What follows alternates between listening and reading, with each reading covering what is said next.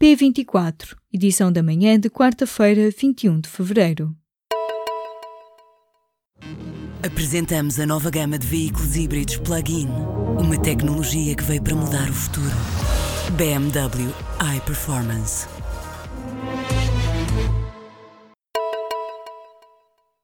Médicos e enfermeiros ameaçam parar o setor da saúde com protestos. O Ministério da Saúde tem até ao final da semana para colocar em marcha as negociações sobre temas como as carreiras de enfermagem e o suplemento a pagar aos especialistas. Senão, o Sindicato dos Enfermeiros Portugueses e a Federação Nacional dos Sindicatos de Enfermagem admitem avançar com a marcação de greves. Este cenário já foi admitido pelos sindicatos dos médicos logo em janeiro e é agora reforçado com a ausência de propostas concretas. O governo começa nesta quarta-feira uma ronda para negociar fundos comunitários em consenso, uma série de encontros que arranca com a Associação Nacional de Municípios.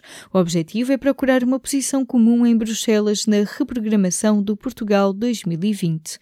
Em entrevista ao público, o ministro do Planeamento e Infraestruturas, Pedro Marques, prevê encerrar o processo até junho. A aposta é num novo modelo de financiamento e no fim do ensino recorrente e vocacional. Sobre o PSD, Pedro Marques diz que a nova direção abre espaço a um novo entendimento. As temperaturas vão descer nesta quarta e quinta-feira e a chuva estará de regresso na segunda-feira. O Instituto Português do Mar e da Atmosfera alerta para a descida das temperaturas entre 4 e 6 graus Celsius até ao final da semana. Os termómetros da região interior norte podem registrar valores até aos 5 graus negativos. No litoral, as temperaturas vão oscilar entre os 3 e os 17 graus. A ação do Ministério Público contra a SIC e os pais que aceitaram que os filhos entrassem no programa Super Nanny começou a ser julgada. A procuradora diz que foram lesados os direitos de personalidade das crianças. Em tribunal, nesta terça-feira, a mãe de uma das crianças confirmou que foi contactada pela produção do programa através do ATL da filha. A SIC e a produtora Warner são instadas a suspender o programa ou exibirem os episódios do Super Nanny com certas condições, mas o canal considerou as restrições de imagem inviáveis. O vice-presidente da Comissão Europeia classifica o encontro com Durão Barroso em outubro em Bruxelas como privado e garante que não se falou do Goldman Sachs International. Durão Barroso, antigo presidente da Comissão Europeia, está a ser acusado por agências não governamentais de fazer lobby pelo Goldman Sachs, banco para o qual agora trabalha. Mas o atual vice-presidente da Comissão, Jyrki Katainen, diz que Durão Barroso não fez lobby e que foram apenas beber uma cerveja. Na terça-feira, em comunicado, o Goldman Sachs também garantiu que Durão Barroso sempre se recusou a representar o banco junto de responsáveis da União Europeia e que quaisquer encontros ocorridos são do foro pessoal. A Coreia do Norte desmarcou uma reunião com o vice-presidente norte-americano com apenas duas horas de antecedência. A reunião esteve agendada para 10 de fevereiro, mas foi revelada apenas nesta terça-feira pelo Departamento de Estado norte-americano. Mike Pence planeava encontrar-se com a irmã de Kim Jong-un na residência oficial do presidente sul-coreano. A reunião foi desmarcada pela Coreia do Norte depois de os Estados Unidos anunciarem sanções contra o regime de Pyongyang. O encontro faria parte do ambiente salutar que tem marcado os Jogos Olímpicos de Inverno na Coreia do Sul.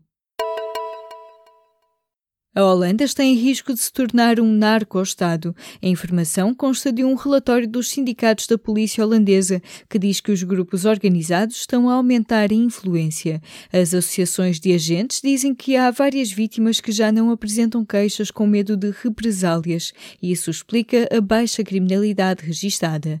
No relatório, os polícias dizem que apenas conseguem ter debaixo de olho um em cada nove grupos de criminosos.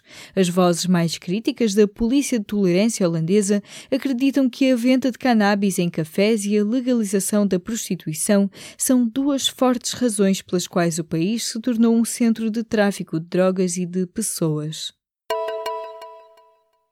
O PS quer contratos para os motoristas da Uber para que tenham um vínculo laboral mais forte com os operadores de transporte. Os socialistas querem também que as empresas que assegurem esse tipo de serviço tenham uma licença do Instituto da Mobilidade e dos Transportes. A iniciativa do governo para criar o regime jurídico do transporte em veículo a partir de plataforma eletrónica está na Assembleia da República há mais de um ano e a votação dos diplomas do governo, do Bloco e do PSD está marcada para esta quinta-feira, mas deverá ser adiada. Os partidos ainda não discutiram uma hipótese de texto que junta as várias propostas. Um dos futuros gestores do Montepio é acusado de ter uma dívida à banca.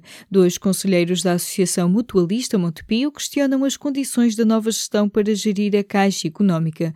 Afirmam que na lista para os órgãos sociais está alguém com crédito em atraso, uma dívida de 80 mil euros, mas sem detalharem a quem se referem.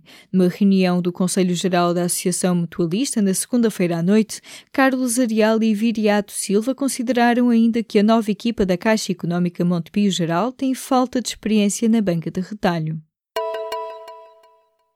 O antigo presidente da Comissão de Proteção de Dados, Luís Silveira, foi condenado a devolver cerca de 160 mil euros ao Estado.